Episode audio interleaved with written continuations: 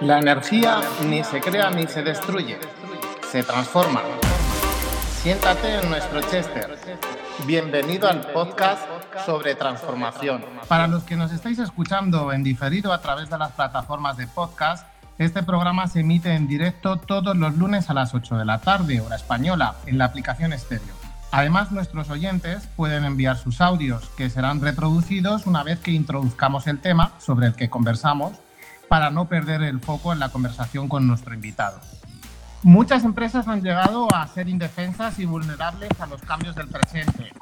Vivimos momentos de gran incertidumbre y de constantes cambios. Adaptarse y transformarse en esta situación es posible, pensando en diferentes formas de cambiar tu organización desde las bases del diseño. Para hablar de este tema, hoy tenemos un invitado que es consultor de desarrollo organizacional y liderazgo, ponente en varios eventos de agilidad como la conferencia Agile Spain, el Agility 360, que por cierto es el próximo sábado, el Festival Agile Trends, entre otros, y de los cuales podéis ver pues, sus eh, charlas en YouTube. Además es profesor asociado en varias escuelas de negocio, y varias curiosidades que he investigado sobre nuestro invitado de hoy. Eh, ha participado como facilitador en un taller en el que apoyándose en la cocina y a través del aprendizaje experiencial, los asistentes aprendieron sobre eh, métodos ágiles, sobre Kanban, sobre Design Thinking, sobre comunicación de equipo, comunicación para la gestión de crisis. En sus vidas anteriores pasó de trabajar con corbata y gemelos a dedicarse a la fotografía, Ahora los gemelos no se los pone, los cría. Es un gran lector y le encanta, le encanta el cine. Incorpora citas y ejemplos de cine y series en todo lo que hace. Le gusta viajar, la fotografía, los deportes de contacto, las artes marciales, el skate, bucear y su Harley. Y tal y como lo definen en su equipo, hoy se sienta en el Chester Changemaker un hombre del renacimiento, David Gómez. Bienvenido. Muchas gracias, Miguel. Vaya, vaya presentación. Eh, cualquiera dice algo a la altura de lo que acabas de, lo que acabas de mencionar. Muchas gracias, encantado de estar contigo. ¿Te abrocha tu presentación o no te abrocha? sí que has investigado, ¿eh? Sí. Me abrocha, me abrocha totalmente. Sí, sí, sí, me abrocha totalmente. ¿Por qué es eso de que, repites mucho o lo dices mucho, lo de tabrocha? Sí, cuando se trata de mm, trabajar con conceptos distintos, con nuevas formas de, mirar algo con lo que estamos trabajando, hay muchas veces un momento ahí como de crujido, ¿no? Como de, ay, esto no sé si va a conectar, no va a conectar. Entonces, para mí es importante que, lo que aquello de lo que estamos hablando, por lo menos conceptualmente, abroche, ¿no? Como que cierra, como que puede llegar a conectar con algo. Si no se queda ahí como abierto, como la pelota botando y no llegamos a construir sobre una base medianamente sólida. Muy bien, David. ¿Qué es el cambio para ti? ¿Qué es el cambio? Eh, para mí, eh, fíjate que podemos ir ahí a la parte más teórica o más académica de esto de acción, efecto de cambiar. Pero fíjate que para mí es todo aquello que hacemos diferente. Aquello que hacemos distinto de una vez para la siguiente ya supone un cambio, no solamente en términos de lo práctico, sino en términos de posicionamiento. ¿no? El hecho de que nos aproximemos a algo de manera distinta desde otro lugar ya supone un cambio. Y, para mí los cambios tienen una parte, a ver, obviamente no todos los cambios son para mejorar, naturalmente, no vamos a decir que todos los cambios son para algo bueno, pero sí que creo que hay algo que podemos aprender de cada uno de los cambios. Y si esos cambios son eh, desde la voluntad, desde el propósito, desde querer cambiar, sí que, sí que son interesantes y hay algo que aprender ahí. ¿Por qué eh, una empresa decide que tiene que transformarse? Bueno, hay diferentes, diferentes tipos de cambio, ¿no? Y diferentes maneras de clasificarlos o calificarlos. No hay una distinción que a mí me gusta mucho y que viene de ADBM, que, que es, eh, digamos que habría como según esa distinción tres tipos principales de cambio, ¿no? Un cambio, el cambio al que estamos más acostumbrados o más habituados, que es el cambio remediativo, y es un tipo de cambio que, que acometemos cuando se trata de corregir algo que no está funcionando o para salir de una situación en la que no estamos eh, cómodos o en la que no tenemos una supervivencia garantizada o fácil. ¿no? Sería el cambio remediativo, el cambio que hacemos para salir de donde estamos. Hay otro tipo de cambio que es el cambio generativo o desarrollativo, que no viene tanto de un lugar eh, en el que queremos o del que queremos salir o de una situación que queremos arreglar o corregir, sino que va de generar algo nuevo de una posición un poco más, eh, más aspiracional, ¿no? Que queremos hacer algo que no estábamos haciendo o hacerlo de un modo distinto, ¿no?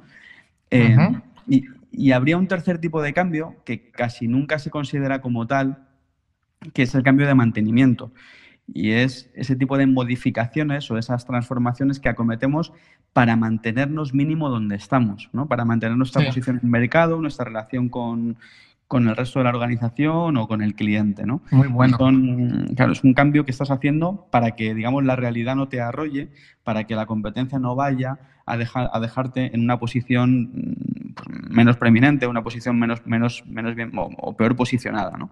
Porque fíjate que hace un año podríamos decir que vivíamos en un entorno, en un contexto de incertidumbre en el que pues eh, hay que reaccionar rápidamente hacia el cliente y eh, desde el momento que llegó la pandemia vivimos todavía en una incertidumbre muchísimo mayor, ¿no? Eh, las empresas, pequeñas y medianas empresas, están intentando sobrevivir y las grandes empresas quieren retomar esa senda de crecimiento que tenían antes. Mm. Entonces, ¿cómo, ¿cómo tenemos que abordar, cómo piensan abordar las empresas? ¿Cómo crees que tienen que plantearse qué retos se enfrentan ahora para, para transformarse, para empezar a transformarse o para mantener, como decías tú, esa transformación o mantener esa, ese camino? Fíjate que una de las primeras cuestiones eh, que nos encontramos es, en, es, es, eh, la de, oye, quiero transformarme, quiero cambiar, ¿no? Y, quiero cambiar hacia hacia donde sea, ¿no? Hacia una determinada, una determinada posición o forma de trabajar, etcétera, etcétera. Como con, una, como con un mapa ya muy bien planteado, ¿no? Entonces, eh, hay veces en las que tanto como organización como, como empresa, o, mejor dicho, como persona, perdón, parece que tenemos mucha necesidad de delimitar cuál va a ser ese lugar futuro o próximo en el que nos queremos encontrar. Como que tenemos el destino ya muy bien claramente determinado, yo me quiero, transformar hacia allá y que el resultado sea este, ¿no? Y hay un montón de cosas que, en mi opinión, habría que hacer antes, ¿no? Entonces, para mí, eh, hay que entender un par de cosas primero y habría que ver primero dónde estamos, cuál es esa cuál es ese lugar en el que estamos como organización, porque como toda entidad social pues tiene una cultura, unos procesos, una forma de organizarse, una forma de relacionarse y muchas veces nos enfocamos mucho en hacia dónde queremos ir y qué queremos conseguir y ni siquiera sabemos de dónde partimos para poder llenar ese gap. Y muchas veces ese análisis previo nos ayuda mucho también a ver si es, no digo ya realista, sino siquiera deseable eh, llegar a donde hemos dicho que queríamos llegar sin haber analizado mucho, ¿no? Entonces, uno de los primeros retos es encontrarte con la realidad, encontrarte con, lo que de hecho está pasando, con cómo de hecho te estás relacionando con el mercado, con cómo de hecho te estás relacionando internamente como organización o, cuál es siquiera tu cultura. Muy bueno. Sí, porque ese modelo de relación que estabas comentando, eh, muchas veces cuando se diseñan cambios organizativos, no se tienen en cuenta a las personas de la organización, ¿no? Sino que lo deciden los de la arriba y luego resulta que hay alguna cosa que hacíamos fulanito con menganito y hay una serie de relaciones que no se saben porque, bueno, vamos a hablarlo esto entre tú y yo y hmm. no se lo digas tú a mi jefe, yo no se lo digo al tuyo, porque así, porque si no, luego entramos en una reunión, en burocracia y mejor que no, lo dejamos así. ¿No? Claro, es que, es que, muchas veces eso viene desde, bueno, fíjate que has tocado una parte importante, Miguel, cuando has dicho, oye, Parece que esto se decide desde arriba y no se tiene en cuenta las personas, pero fíjate que, yo sé que algo que, es, que para ti no es ajeno em, y seguramente para todo el mundo que nos está escuchando tampoco, pero por ser enemigo de lo obvio, oye, las personas que están arriba también son personas y también tienen y también tienen algo que tenemos las personas que es, aparte del talento para poder hacer las cosas, una cuestión que es tanto mayor cuanto más reducido es el número de personas, que es la falibilidad. Es decir, son personas que para mí están en determinadas posiciones la estructura por una razón, o sea, esto no es por mandato divino o tal, casi nunca, sino que están por algo y a la vez esa, esa individualidad o esa, mm, esa parte de, grupo reducido hace que falten visiones ahí, ¿no? Entonces, la primera visión es una visión de, conjunto, la visión estratégica, la visión un poco desde la visión sistémica, se la, suelen tener muy bien armada, o se suele tener muy bien armada desde, esos estamentos, y a veces, eh, en mi opinión, es muy necesaria una visión de campo.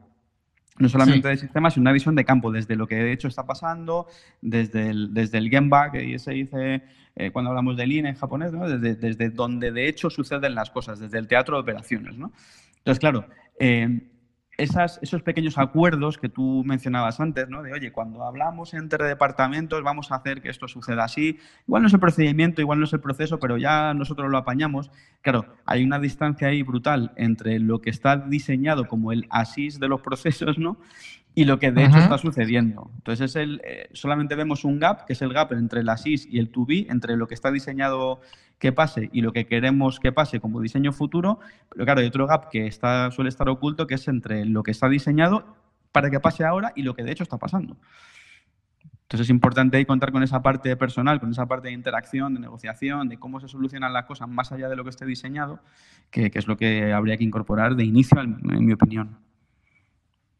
Has comentado antes que hay que conocer también en esa fase de entender, ¿no? La cultura de la organización. Porque claro, si yo trato de, decir, venga, vamos a transformarnos y vamos a ser como Spotify. Eh, y vamos a poner todos los edificios súper bonitos y súper chulos y vamos a poner eh, eh, todo con muebles de IKEA. Pero realmente la cultura es eso que hacemos las personas, ¿no? Es lo que hacemos en nuestro día a día. Por ejemplo, decimos la cultura eh, africana, la cultura de un país, la cultura de los de Toledo. Oye, que yo soy de, mi, familia es de Toledo y somos diferentes a los andaluces, a los catalanes y a los vascos. Cada uno tenemos una cultura diferente, ¿no? Entonces, la cultura son las cosas que hacemos cada uno. Y ahora resulta que me pones fruta en, en las mesas y está muy bien, pero a lo mejor a mí me apetece tomarme unos botellines y jugar al, futbolín, ¿no? claro, es que efectivamente, mira, muchas veces ese hacer explícito eh, el conocimiento de la propia cultura de la organización es algo que, no es fácil tampoco, ¿eh? porque, porque muchas veces cuando se diseñan organizaciones o cuando tú vas a contar cómo es tu organización, pues sí, muchas veces lo cuentas desde lo que te gustaría que fuera y no tanto desde lo que es de verdad, ¿no? O sea, si, hacemos caso a, y es algo que yo hago mucho porque me, no me trae más que beneficios, cuando hago caso a mi compañera y amiga Luz Garrido, que es compañera de Thinking, eh, siempre dice, oye, la cultura de la organización es, eh, o sea, para conocerla, tú lo único que tienes que hacer es, cuando estábamos en presencial, es subirte, darte 20 viajes para arriba y 20 viajes para abajo en el ascensor, ¿no? Y entonces ahí es cuando vas viendo un poco eh, qué es lo que es importante, qué conversaciones tiene la gente, ¿no? Eh, si, si, vamos un poco, por ejemplo, a modelos así más académicos o más conocidos, ¿no? Cuando hacemos, cuando nos aproximamos al modelo, a un modelo más más extendido de cambio cultural, pues, podemos encontrarnos con el modelo de, Edgar Schein, ¿no? en el que tú, o sea, que, propone que la cultura en la organización eh, es como un iceberg, ¿no? en el que tú tienes eh, algo que es visible, que es un poco la punta, eh, que está fuera de la superficie, ¿no? y es, son, es lo que se compone de prácticas y de artefactos. ¿no? Pues oye, eso es lo conocido, lo visible, ¿no? pues es decir, a fichar, por ejemplo, cuando entras a trabajar, cuando sales, ¿no? Eh, o eh, hablar o establecer las comunicaciones jerárquicamente bien establecidas, articuladas, tal cual. Claro, pero por debajo de esa superficie del agua hay una serie de cosas que están operando y que son las que impulsan lo que pasa arriba, ¿no? Y es, por ejemplo, los valores y la filosofía de la organización, ¿no? Que eso es un poco, está justo debajo del nivel del agua y es algo que es mezcla de lo que queremos ser y de lo que somos, ¿no? Y eso, oye, pues en esta organización somos honestos, somos eficientes, somos tal, ¿no? pero claro, más, más abajo aún, eh, más debajo todavía del agua y más como base de ese iceberg, hay algo que son las asunciones y las creencias, ¿no? Y es como, oye, es que si no hay, si no hay control, ¿no? O sea, el tema de fichar, que está por encima, ¿qué tiene detrás? Tiene esa mezcla entre, lo que, entre lo que está deseado y lo que es, y lo que es real. Es, oye, aquí fichamos porque somos eficientes, pero claro, lo que hay más abajo aún es el, oye, fichamos porque si no hay control, la gente hace lo que le da la gana, entra y sale eh, como quiere y aquí no se produce, ¿no? Entonces es, un poco conocer lo que verdaderamente hay. Y, a veces lo que te digo, esa diferencia es, eso, ¿no? Es, no conocer lo que te gustaría que fuera, sino lo que verdaderamente es. Sí, decías eso de las creencias, ¿no? De también los valores que, que hay en la organización. Y es que muchas veces los valores sobre papel y sobre las paredes quedan muy bonitos, ¿no? Pero a la hora de la verdad, cumplimos con esos valores, son los valores que tenemos o los que quisiéramos tener, ¿no? Claro, es que eh, al final, si, si nos damos cuenta, o sea, si, nos fijamos también esos valores, esas, esas creencias, son las que impulsan los comportamientos, ¿no? O sea, a mí me gusta mucho el, el, concepto este del, del, Golden Circle de Simon Sinek, ¿no? Cuando dice, oye, hay que empezar con el why, ¿no? Hay que empezar, hay que empezar con el, con el por qué o con el para qué. O sea, lo primero es encontrar el propósito y fijarnos en cuál es el propósito de esta organización, ¿vale? Esta entidad social tiene un propósito. ¿Cuál es ese propósito? Eh, me da igual que sea una cuestión de servicio, eh, una cuestión de servicio a la sociedad, de rendimiento económico, de entrega de, de bien o servicio, no importa. Es importante encontrarse con él y ser un poco honestos con cuál es, el, con cuál es nuestro propósito. A partir de ahí, eh, en, el contexto de lo individual, pues hay una serie de creencias que están operando y que son las que están impulsando los comportamientos y, el conjunto de estas creencias y de, estas, y de estos valores, ¿no? como decimos, y de propósitos, eh, en términos de lo colectivo, es lo que, forma la, que conforma la cultura, ¿no? O sea, el por qué hacemos las cosas, que es lo que determina cuáles son las operaciones y los procesos, ¿no? Y esto Ken Wilber lo, lo, lo, contiene muy bien, ¿no? Y nosotros también nos, en Thinking e individualmente nos fijamos mucho en, esa, en ese marco, ¿no? De explicación. Vale, pues entonces soy una organización, eh, trabajamos en una organización en la que nos hemos dado cuenta que tenemos que cambiar. Entonces, el primer paso que tendríamos que hacer, tal y como nos estás comentando, sería analizar ese contexto, eh, pues eh, las cosas que hacemos, por qué las hacemos, de nuestras operaciones y procesos, ¿no? Cuáles son nuestros comportamientos que tenemos, todo esto que estabas comentando. Y ahora, qué es lo que tengo que cambiar, ¿sabes? ¿Cómo analizo qué es lo que necesito cambiar? ¿Cómo soy consciente de qué es lo que necesitamos? Porque imagino que dirán, pues yo habría que cambiar esto y habría que cambiar lo otro. ¿Qué pasos tendríamos que seguir para eso? Hombre, aquí hay, hay modelos, de, modelos de cambio tantos como, tantos como te guste Em, elegir o tantos o serán tan buenos como, como en los que te quieras enfocar, ¿no? Pues está el modelo de cambio de John Cotter, este modelo de ocho pasos, ¿no? Está, luego tienes pues el modelo de Adcar, este que diseñaron en Prosty, que, que, tiene un, contenido un poco más individual y menos colectivo que el modelo de Cotter.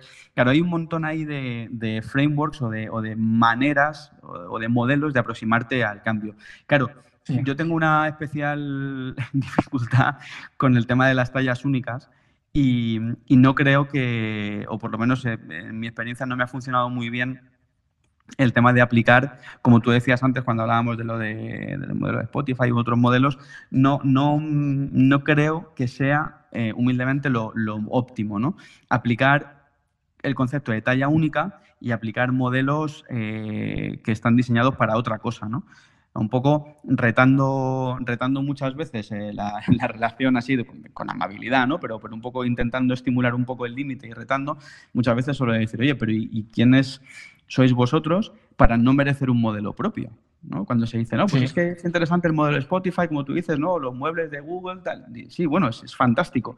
Utilicemos lo que ha funcionado y lo que sea adaptable a nosotros. Pero eh, que, insisto, ¿qué os hace pensar que no merecéis vuestro propio modelo, ¿no? O que, o que, un modelo que está diseñado para una organización en un momento determinado y con esas características determinadas, culturales, procedimentales, etcétera, etcétera, ¿por qué tiene que servir punto por punto para vosotros, no? Es algo que siempre intento retar. Entonces, para mí es interesante analizarlo primero el contexto, ¿no? De dónde se encuentra la organización. O sea, en términos de detalle, ámbito y conexión, ¿no? Saber un poco cuál es el contexto de la organización. O sea, después hay que ver cuál es la necesidad del cambio, ¿no? O sea, que de, dónde nos queremos ir, o sea, si queremos cambiar, como decíamos, si es, una cuestión de cambio remediativo, oye, ¿qué es lo que queremos dejar atrás o qué es lo que queremos corregir, ¿no? Eh, si es que nos queremos alejar de algo. Y luego también tenemos que identificarnos, tenemos que identificar hacia dónde nos queremos dirigir. ¿Cuál es, la, ¿Cuál es esa orientación positiva? No desde dónde me voy, sino hacia dónde quiero ir. ¿Cuál es mi aspiracional? Igual, en términos de relación, en términos de propósito, de posicionamiento en el mercado y de, y de cultura incluso. O sea, un montón de cuestiones ahí que tenemos que analizar primero antes de eh, encontrar ese modelo que me ha gustado porque ha funcionado en el año no sé cuántos en tal organización y, tomarlo para mí. Entonces, una de las primeras preguntas. Porque además, seguramente que no necesito cambiar todo, ¿no? Habrá cosas que si he estado haciendo bien hasta ahora y me han estado dando buenos resultados, ¿qué pasa? Eso ya no vale. Tendremos, podremos seguir utilizándolo, ¿no? ¿O no? Claro, muy de acuerdo. O sea, para mí es una cuestión importante y que, y que mm, o sea, cuando me pongo la etiqueta de converso muchas veces cuando, cuando hablo con las organizaciones, es decir, oye, que yo no he nacido eh, agente del cambio, ni he nacido consultor organizacional, ni he nacido eh, eh, especialista o como lo queramos decir en Agile o persona que se dedica a esto. No, no he nacido así, ¿no? Yo tengo una historia personal y profesional que me ha traído hasta aquí, que está compuesta de muchas cosas que son, insisto, las que me han traído hasta aquí. Entonces ahí va mucho eso que mencionamos muchísimas veces en transformaciones, que es el honrar el pasado. Y, hay cuestiones que están funcionando y que son perfectamente válidas, no solamente de antes a ahora, sino de ahora en adelante también lo son. Entonces, identificar lo que sí nos sirve también es muy, muy valioso. Y no de repente romper todo y hacer una disrupción ahí brutal en la que te cargas incluso lo que te ha funcionado. ¿no? Entonces, es demasiado arriesgado en mi opinión. Y a lo mejor no necesito hacer un cambio en modo Big Bang, ¿no? De toda la organización, sino a lo mejor parte de la organización. Claro, eh, es para, para, mí es más eh, prudente siempre que se pueda. O sea, hay, momentos y, y, hay contextos y necesidades de transformación que solamente pueden llegar a buen puerto si se acometen, pues como dices, ¿no? Con un Big Bang o con una, o con una transformación estructural radical. ¿Por qué? Porque la, em, digamos que cómo se articula la entrega de valor en la organización o cómo la propia organización no permite una, implementación más acompasada, ¿no? Pero esos son casos para mí excepcionales. O sea, yo creo que las transformaciones, como cualquier adaptación a la que se somete el ser humano, tiene un, tiene un contenido importante ahí de, baby steps. Esto que, dice, hace muchos años escuchaba a Eugenie Talal hablar en una, en una charla y decía, oye, em, decía, hazlo tan, tan simple que, no puedas decir que no, no. Hay pequeñas, pequeñas adaptaciones, pequeños cambios en tu día a día que es prácticamente imposible no hacer. Y esos son los que pueden producir grandes transformaciones, ¿no? Si hay una disrupción muy fuerte, puedes tener un cierto rechazo, ¿no? O un, oye, esto, pierdo más tiempo haciendo esto nuevo que cuestionándome siquiera si lo anterior estaba bien, ¿no? Pero si hay pequeños cambios que puedes hacer, es, es, eh, es óptimo o, por lo menos más útil en, en mi experiencia salvo excepciones, ¿eh? como te decía. Perfecto. Entonces, ya he analizado el contexto, he explorado cuáles son las necesidades que tengo de cambio, ¿no? Y cómo afronto ese futuro, hacia dónde queremos ir y cómo, a dónde queremos llegar. Claro, hay una cuestión ahí de, de elegir una determinada amplitud en cuanto a ese sentido de dirección que decíamos, ¿no? En cuanto a, la identificación de hacia dónde vamos, ¿no? Y tú puedes ver un punto más concreto de quiero ser exactamente esto dentro de X años, ¿no? Claro, establecer puntos muy finos de, de, destino con mucho tiempo de antelación y no conociendo totalmente cuál es el terreno en el que te vas a mover es peligroso también.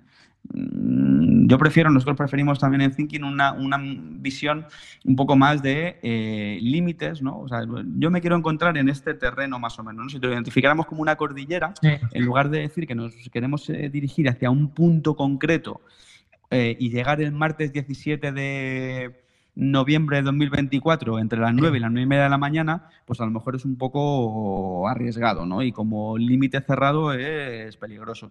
Máxime cuando no sabes el tiempo que va a hacer, no sabes lo que te vas a encontrar, hay de hielo, no hay deshielo, ha habido aludes, no ha habido aludes, cómo estamos preparados para acometer la subida, ¿no? Hay un montón de cosas ahí que pueden ser variables. Entonces, para mí es identificar cuatro o cinco puntos de referencia de qué es lo que quiero ser como organización, en términos, como te decía, de propósito, posicionamiento en el mercado, cultura, etcétera, que ni de broma es eh, parte de lo que yo quiero ser o hacer, que por lo tanto, o que por, por contra es algo que sí que quiero tener en consideración, esos cuatro puntos de referencia y a partir de ahí ir construyendo. para mí es el, sería el siguiente paso. Y para eso eh, ayuda mucho eh, tomar referencias como te decía, ¿no? Hay un montón de, cuestiones en las que nos podemos fijar, ¿no? Pues el modelo de Shane o, utilizar el modelo, de, modelo integral de Wilber o podemos ver cómo son organizaciones, no sé. Em, esta parte de reinventando organizaciones se, utiliza mucho también ahora, ¿no? Está como muy en boga, ¿no? Utilizando esas diferentes visiones o diferentes maneras, ¿no? De, de, ser de las organizaciones, según el modelo de Frederic Laloux. Y, hay en realidad muchísimas, muchísimas referencias que podemos tomar, pero insisto, no sería elegir una para implementarla, o por lo menos no en mi opinión, sino ver en qué nos podemos fijar de esos modelos exitosos que sean aplicables a nuestra realidad. Sí. Estaba ahora pensando, claro, eh, en cómo implementar esto, porque me venía a la cabeza un framework, creo que es, de diseño organizacional. No sé si lo conoces, el Open. Eh, ¿Cómo era? Open. Eh, eh, Open Space Beta, me parece que se llama. que es un proceso en el que involucran a todos los que tienen el conocimiento de la compañía, desde arriba hasta abajo, y entre todos, pues hablan de las IS y luego del to be, qué gaps tienen que hacer y cómo tendrían que organizarse. Y luego cada que, eh, periodo de tiempo se van juntando y revisando cómo lo están haciendo y si tienen que cambiar algo o no lo tienen que cambiar.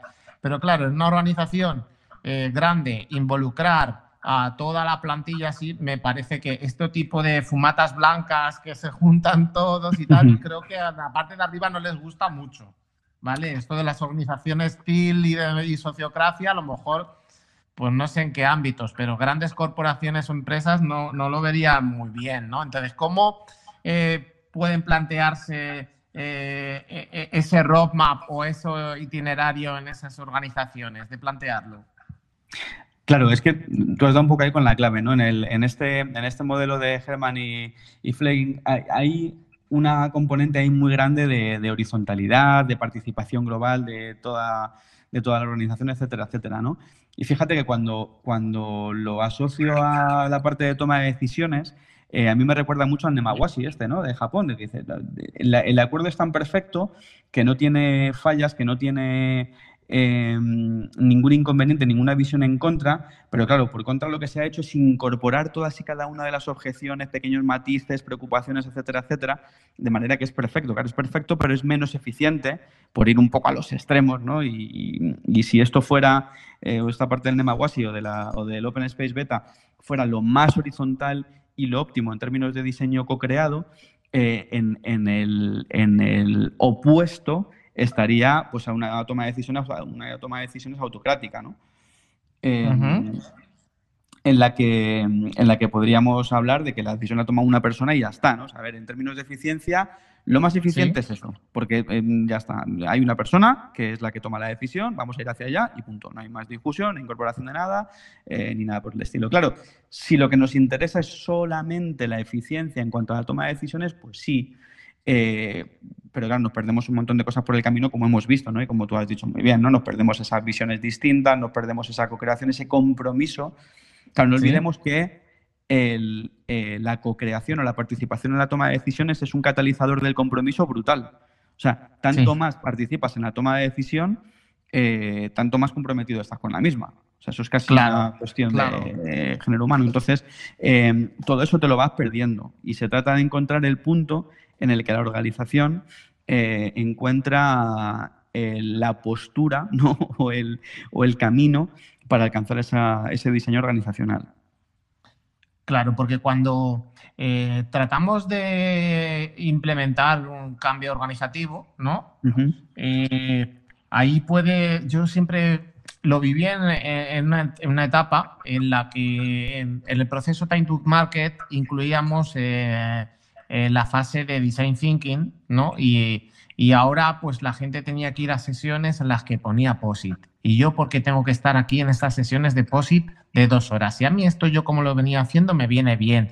¿Por qué tengo que cambiar, sabes? Entonces, cuando eh, pasaba eso, muchas veces con ir con las metodologías y con los marcos de trabajo, como digo yo, con la guía Scrum debajo del sobaco, eh, muchas ocasiones lo que se produce son los anticuerpos de las metodologías y de los marcos de trabajo. Entonces, la gente se resiste a ese cambio. ¿Cómo trabajar esa resistencia al cambio y cómo eh, llegar a las personas para que eso tenga sentido para ellos?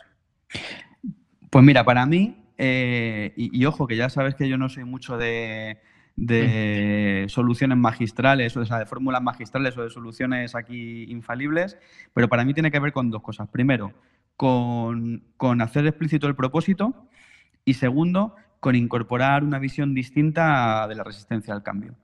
La primera parte, la parte de hacer explícito el propósito, para mí es que es brutal. O sea, la diferencia en cualquier tipo de conversación, en cualquier tipo de transformación que acometes o cualquier iniciativa o lo que sea, la diferencia entre hacer explícito el propósito y no hacerlo es, es brutal. O sea, si tú explicas para qué quieres conseguir algo, eh, luego puedes estar de acuerdo o no. Y puedes tener al resto de la organización a favor o en contra eh, por determinadas razones. Pero ya estás basándote en algo que es compartido y que has compartido tú, que es cuál es el propósito, cuál es ese objetivo que quieres alcanzar o cuál es ese sentido de dirección. Entonces, claro, eso no siempre se puede hacer explícito con la misma facilidad. ¿no? Eh, hay transformaciones de organización que son pues como nos gustaría que fueran, que es hacia la co-creación, hacia, un, hacia la abundancia, hacia una entrega de valor mejor para el cliente, ¿no? Es como fácil para el cliente, eficiente para nosotros, eh, muy bien, todo. Pero hay transformaciones que, no nos engañemos, tienen una aspiración eh, mucho menos eh, dulce o colorida. Y también son transformaciones y también hay que hacerlas y también hay que acompañarlas, ¿no? Entonces, para mí es importante hacer en lo que se pueda explícito el propósito. Quizá eh, hay ocasiones en las que no se puede contar absolutamente todo, pero es importante no mentir en lo que sí puedes contar. ¿Vale? Entonces, ah, eh, claro, o sea, como digo, es, es eh, operar en esa primera parte de hacer explícito el propósito en lo, en lo, posible, y para mí en lo posible es en lo máximo posible. Y lo otro que te decía es trabajar con un posicionamiento distinto frente a la resistencia al cambio. O sea, hay una cosa que, que digo mucho y es que em, cuando nosotros empezamos a trabajar en organizaciones, en transformación de organizaciones, eh, pues claro, siempre hay que contar con la resistencia al cambio, no nos engañemos, existe y está ahí, ¿no? Pero claro, resistencia por resistencia me parece un poco mm, simple, o por lo menos, o sea, yo me, me veo un poco como raro cuando digo, no, es que la organización se resiste al cambio ¿no? que yo propongo. Y es como, joder, pero ¿quién eres tú? Si yo he llegado hace un momento, ¿no? En 25 años que tiene la ¿Quién eres tú para contarme aquí ahora que llevo yo aquí 25 años en esta empresa? Me vas a contar tú ahora mismo cómo, qué es lo que tengo que hacer y cómo lo tengo que hacer, ¿no? Tu consultor que vienes de aquí de... Sí, claro. Claro. Entonces, tú fíjate que cuando, cuando hablábamos de ese honrar el pasado que nos ha traído hasta aquí, ¿no? de ese conservar lo que teníamos, eh, ojo, que esto no solamente vale para mí o no solamente vale para nosotros, sino que vale también, y lo aplico muchísimo, lo aplicamos muchísimo en Thinking también, eh, cuando, nos cuando nos enfrentamos a transformaciones en organizaciones. Es como, ojo, que la gente no se resiste porque se resiste, que es que a lo mejor no se está resistiendo a ti, sino que lo que está intentando es apostar por una continuidad. O sea, no es que se resista, es que creen que lo que les ha funcionado hasta ahora no tiene por qué no funcionar en el futuro. Entonces es un posicionamiento cuando tú te colocas o eliges colocarte ahí, a ver, no estás haciendo aquí un, ejercicio naif de decir, no, la resistencia no existe, que existe. Lo que pasa es que viene desde otro sitio.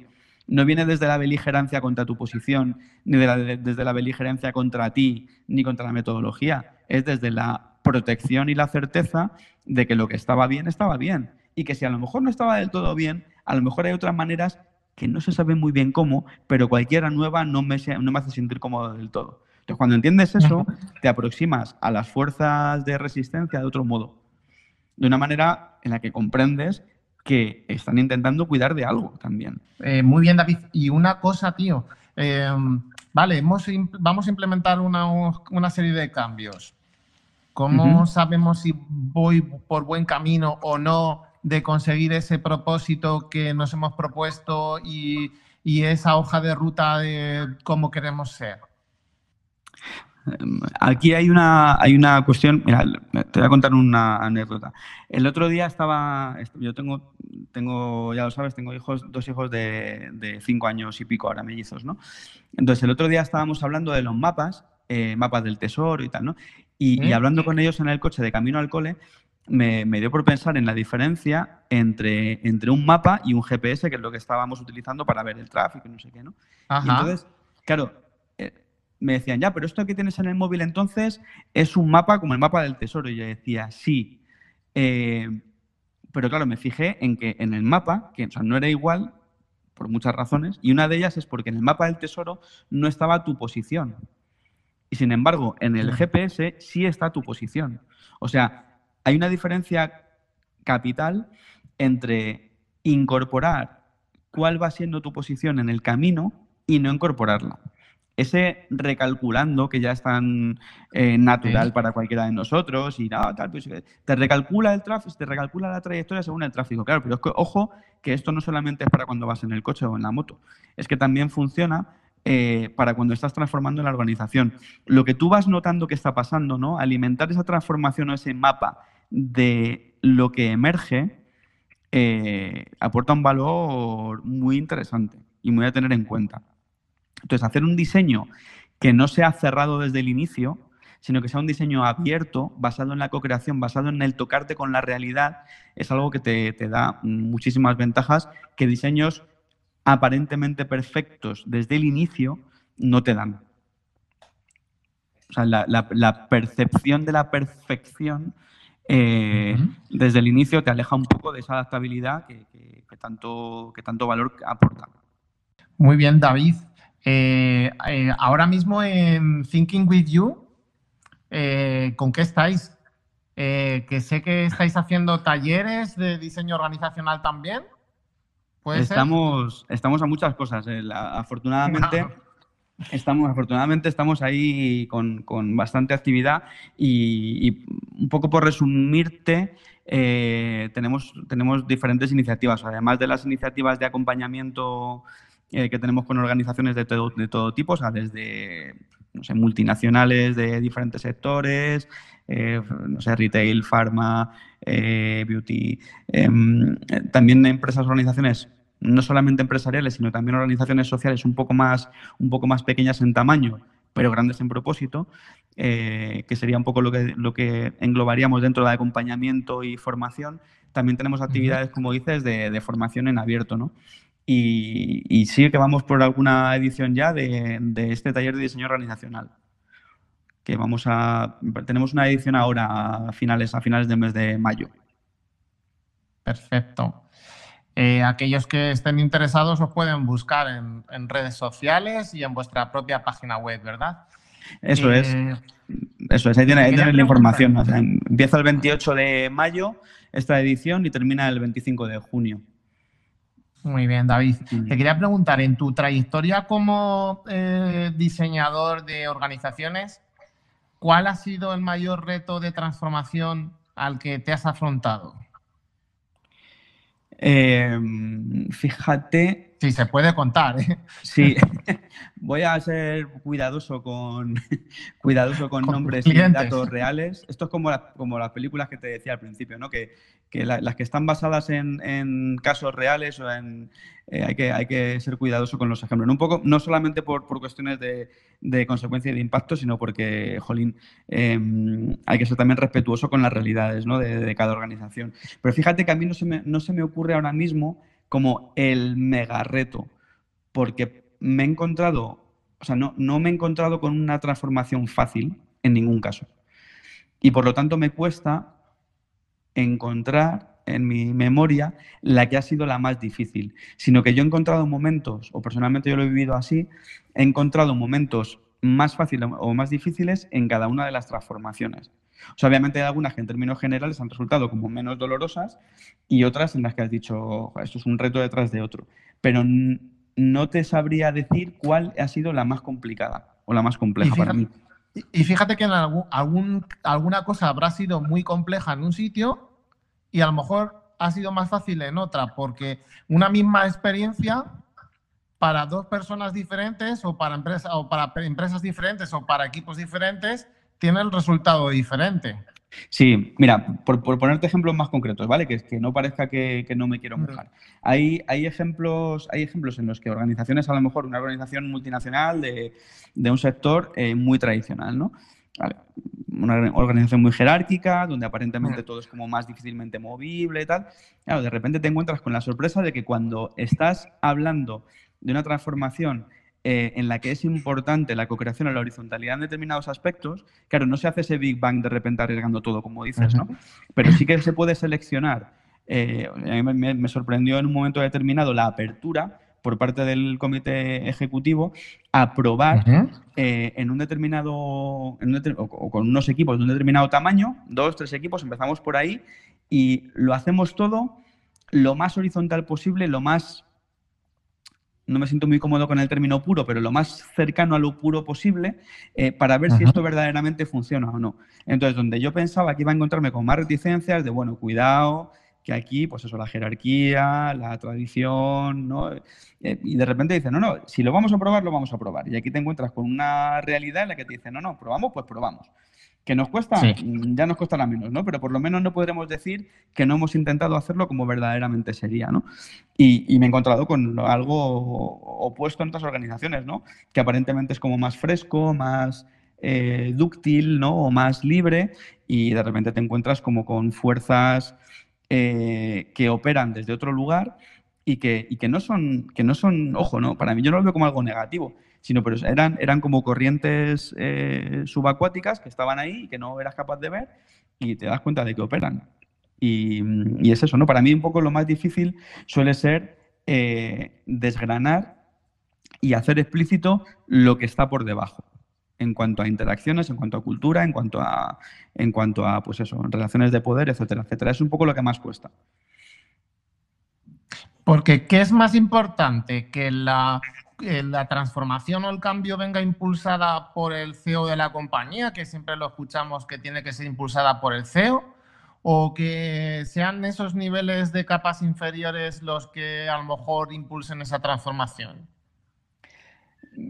Fíjate, yo no sabría decirte cuál funciona mejor, lo que sí te diría es que si no hay una, si no hay una si no hay un apoyo, porque a mí, me, fíjate, cuando se habla de impulso es como que parece que solamente se impulsa top to down. Si no hay un apoyo, una compra, entre comillas, de la iniciativa por parte de las capas directivas o ejecutivas, difícil está la cosa. ¿Vale? O sea, al final, eh, el impulso puede venir de donde venga, puede venir top to down o down to top. Mm, en realidad no sé si es lo más importante. Lo que sí es importante es que en algún momento determinado haya una, haya una, digamos, un embarque de esas capas de dirección en el, modelo o en la transformación. ¿no? Fíjate que cuando hay, una, cuando hay un modelo unidireccional o un modelo bidireccional pero desconectado es más difícil. Hay muchas veces en las que el, pues eso, comité ejecutivo recibe eh, pues un training o unas eh, sesiones aspiracionales o tal, de una determinada forma, que, que, les rompen mucho y que son muy disruptivas y son muy reveladoras y muy esclarecedoras y dice, pues sale todo el cómics enchufado hacia, hacia una transformación, hacia una línea, tal. Eh, y por otro lado, tienes equipos que desde abajo ya están trabajando en la co-creación, en la horizontalidad, están trabajando en Agile, están trabajando, eh, se están organizando con sociocracia, trabajan en círculos de toma de decisiones, tal. Pero ¿cuál es el problema ahí? Y aquí no me duele emprender hablar de problema. El problema es que muchas veces hay una desconexión grande entre esa iniciativa top to down y, las, y los movimientos down to top. Entonces, ¿qué pasa? Que justamente en, esas capas intermedias, en esas capas de, gestión, de gestión intermedia o de gestión eh, de, management, digamos, intermedio, es donde se produce, donde esa desconexión es más evidente, ¿no? Pero no es una cuestión de que, eh, como algunas veces he oído, no, es que al middle management le cuesta más cambiar, ¿no? Es que su posición no es fácil, ojo, ¿eh? Que por un lado están viviendo una, un movimiento pues de eso, de co-creación, de alineamiento, horizontalidad, de círculos desde abajo, que hace, les hace sentir que, joder, que está fenomenal porque como que se, requiere una gestión mucho menos, mucho menos militar y mucho menos directiva por, su parte, porque los equipos trabajan, trabajan solos, pero se organizan bien sin depender eh, de ellos totalmente. Y eso lo tienen por un lado y luego por otro lado tienen esa, esa capa ejecutiva que tienen por encima y directiva que están como muy enchufados con el cambio, con, la, con lo nuevo, la transformación, ¿no? Rompemos, tal, pero al mismo tiempo dicen, ojo, que en nuestra posición intermedia somos responsables de unos KPIs, somos responsables de unos OKR, somos responsables de unos, resultados de explotación, somos responsables de unos resultados operativos y esto no se quita con lo de los círculos ni se eh, evapora con esta charla que nos ha hecho sentir tan, tan, tan inspirados. O sea, es que esto es, eh, toca, toca lo real y ahí está la cuenta de resultados, está la PNL, están los resultados de explotación, las operaciones y, los SLAs. O sea, que ojo, que, esto no es solamente la parte aspiracional. Entonces yo no creo que sea una cuestión de posicionamiento enfrente del cambio, sino de una, un contacto con la realidad distinto. Y no es o sea, para mí es uno de, los, uno de los puntos clave donde yo aplico esto que te decía de lo del cambio versus continuidad, ¿no? De no es que la gente no quiera, si es que no es que se resistan al cambio, es que están cuidando de una cosa de manera diferente y necesaria. Eh, David, quería preguntarte, tío, a ti a título personal, eh, eh, estábamos hablando de transformación que has vivido y que has visto tú fuera, ¿no? En organizaciones, pero ¿y tú? ¿Tú ¿Cuál ha sido ese mayor reto de transformación que has vivido en tu vida? O sea, yo, por ejemplo, para mí, en mi punto de vida eh, laboral, por ejemplo, eh, personal, por ejemplo, fue cuando me he casado, ¿no? De vivir soltero a vivir casado. en el punto de vida laboral, cuando a mí me hizo esto crack catacroc, ¿no? Que yo estaba nueve años, ya, o sea, llevo en la compañía 22 años y nueve años los pasé en finanzas y control de gestión fue mi acercamiento hacia Lean Six Sigma eh, a través de la eficiencia en costes y demás. Y luego el acercamiento al design thinking. Y ahí es cuando me hizo la cabeza crack y dije, para acercarme a las personas, usuarios finales, tengo que acercarme primero a, a, las personas de la organización. ¿no? Y ahí fue donde empecé a, a, coquetear con las metodologías, los marcos de trabajo y empecé a apasionarme todo este trabajo de la transformación. ¿Cuándo fue ese crack catacroc que tú pasaste en tu cabeza para que mm, te transformaras eh, de llevar traje con chaqueta a, que los gemelos se quedaran en casa? pues fíjate que yo no, claro, habrá, que verme desde fuera, pero yo no, nunca me he considerado un tío de, una persona de, de, clics, ¿no? Eh, para mí son pequeñas cosas que están ahí operando y llega un momento en el que catalizan, ¿no? en, el que, convergen y ahí se produce un cambio. ¿no? Pero si, cuando me he puesto a mirar en alguno de los cambios así potentes que he tenido en mi vida, tanto en lo personal como en lo profesional, eh, ha sido como al final una... O sea, lo, identificas como un punto ahí de inflexión, pero luego dices, nada, no, esto ya venía por algo, había cosas superando, tal. Fíjate que ahí coincidimos en esto, ¿no? En la parte del Lean Sigma, esto lo, lo empecé a ver en el 2008-2009, cuando trabajaba en la naviera y, empecé a, claro, a relacionarme con los procesos y con, la, y con la organización de una forma diferente, ¿no? Claro, esto empezó a sumar, ahí empecé a tener una experiencia internacional como más potente, ya la había tenido de más jovencillo en, en, esta entidad financiera en la que estuve trabajando en la head office en, en, Reino Unido y tal, pero ahí es cuando empecé a tener una visión un poco más macro y más de otra manera, ¿no? Claro, eh, vino la crisis económica, una reorientación, eh, me dediqué un poco más a la parte de, a la parte de logística y operaciones y, después de eso eh, a un mundo que tenía, con el que tenía menos que ver, que era el mundo telco, eh, en el que también hacíamos procesos y mejora de procesos, pero de un punto de vista menos industrial y más con la capa humana ahí presente. Entonces ahí, fíjate que ese camino para mí se fue armando en otras cosas y yo siempre digo que yo antes me fijaba, o sea, tenía como cometido eh, la parte de eficiencia en procesos y de eficiencia en la entrega del flujo de valor y demás. Y, para mí la capa humana o la capa de personas era como un barniz, ¿no? Como, vale, tú ya tienes todo esto y además, y además de hacer todo esto muy bien, pues el me hace también la parte de persona, lo cuida mucho y tal. Entonces, fíjate que para mí el paso de, tener, de que eso fuera como un, un aditamento, fuera algo más, eh, cuando pudo pasar a ser la componente principal del trabajo que hacemos, ¿no?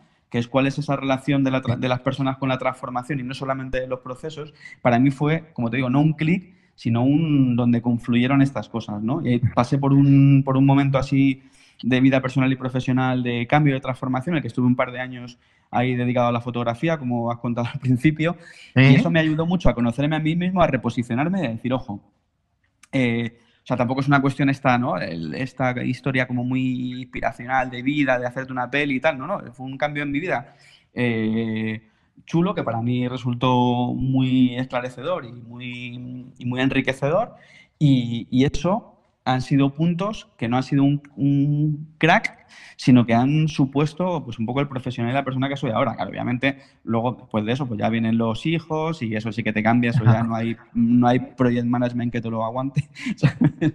y es, claro, pero hay, hay, un montón de cosas que no solamente una. Entonces, no sé, Miguel, si, si te ayudo un poco con esta respuesta. Muy bien, eh, David. Eh, mira, en el Chester tenemos una cosa que es la pregunta del pasado y eh, la pregunta del futuro.